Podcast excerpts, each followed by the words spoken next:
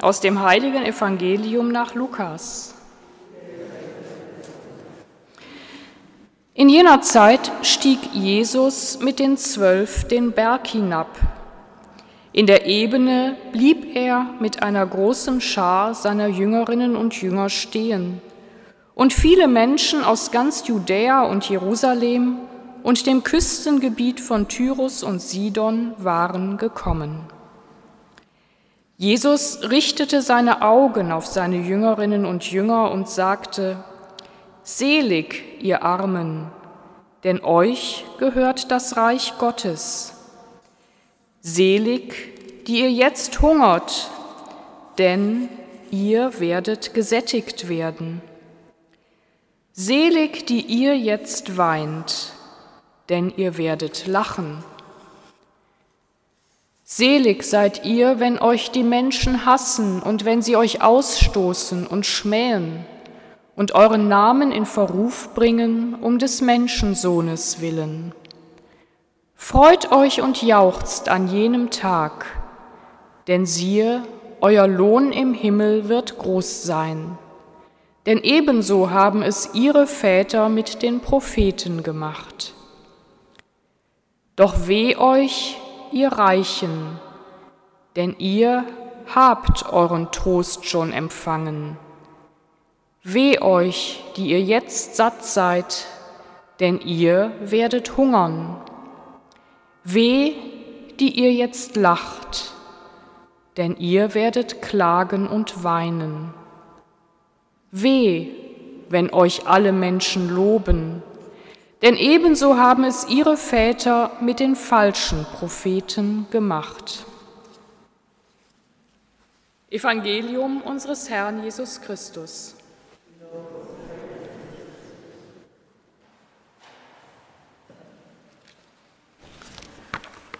Liebe Mitfeiernde, mit der Bergpredigt kann man nicht regieren, kann man keine Politik machen. Dieser Satz ist überliefert von verschiedenen Politikern von Bismarck bis Helmut Schmidt. Mit der Bergpredigt kann man keine Politik machen. Nein, das kann man auch nicht, weil sie radikal ist, weil sie polarisiert, weil sie keinen Frieden bringt. Sie baut erst einmal keine Brücken zwischen Armen und Reichen, Hungernden und Satten, Trauernden und denen, die überheblich und hochmütig lachen, den an den Rand gedrängten und den Gefeierten. Denn in dieser vom Evangelisten Lukas überlieferten Feldrede stellt Jesus sich radikal auf die Seite der Armen. Es geht nicht, wie im Matthäusevangelium, um Hunger nach Gerechtigkeit, um Friedensstifter, um Sanftmütige, die das Land erben. In diesem Evangelium geht es um die materiell Hungrigen und Reichen, um die im wirklichen Leben Ausgestoßenen und die, die Macht und Reichtum haben. Jesus positioniert sich und er verkündet einen Gott, der Partei ergreift, für die, denen es schlecht geht, die an den Rand gedrängt werden, die nichts zu erwarten haben. Und dieser Gott ist parteiisch schon seit den Anfängen der Bibel, schon mehrfach im Ersten Testament und lange vorher, immer schon. Ich habe das Elend meines Volkes in Ägypten gesehen und ihre Klage über ihre Antreiber habe ich gehört. Ich kenne ihr Leid. Ich bin herabgestiegen, um sie der Hand der Ägypter zu entreißen, heißt es im Buch Exodus. Und in Psalm 72, denn er rettet den Gebeugten, der um Hilfe schreit, den Armen und den, der keinen Helfer hat. Er erbarmt sich des Gebeugten und Schwachen, er rettet das Leben der Armen. Von Unterdrückung und Gewalttat befreit er sie. Ihr Blut ist in seinen Augen kostbar. Gott stellt sich auf die Seite der Opfer. Er ist nicht nur parteiisch, er hat am eigenen Leib erfahren, in der Person Jesu, und er erfährt seit Urzeiten Tag für Tag in jedem Menschen, der ungerecht behandelt wird, was es heißt, arm, hungrig, trauernd, ausgestoßen zu sein, gefoltert, gequält und getötet. Und jede Ungerechtigkeit, jede Ausbeutung, jeder gewaltsame Tod schmerzt Gott. Gott fühlt mit, weil Gott seine Schöpfung unendlich liebt, weil er will, dass alle das Leben in Fülle haben, und das ist nicht verwirklicht, solange Menschen leiden und darben. Wie nun Brücken bauen zwischen den Seligpreisungen und den Weherufen? Ich weiß es nicht.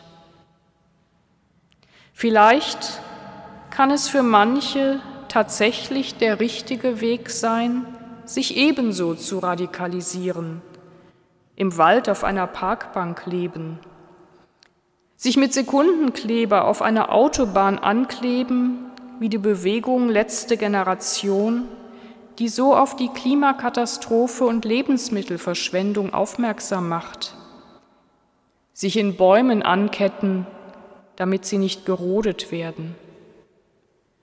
Doch auch all das baut keine Brücken zwischen Umweltschützern und Wirtschaft, zwischen denen, die Lebensmittel gerecht verteilen wollen und denen, die von der Ungerechtigkeit profitieren. Wie also Brücken bauen zwischen den Seligpreisungen und den Weherufen? Vielleicht immer wieder umkehren?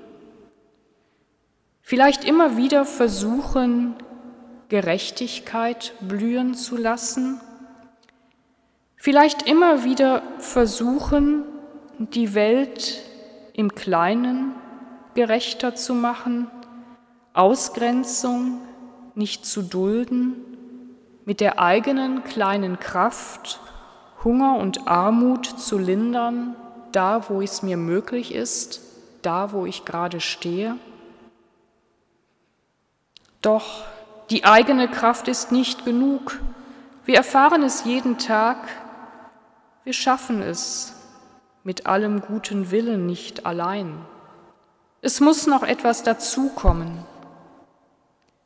Verflucht der Mensch, der auf Menschen vertraut, schreibt der Prophet Jeremia. Ich möchte hinzufügen, der allein auf Menschen vertraut. Es muss noch etwas hinzukommen. Es braucht Vertrauen.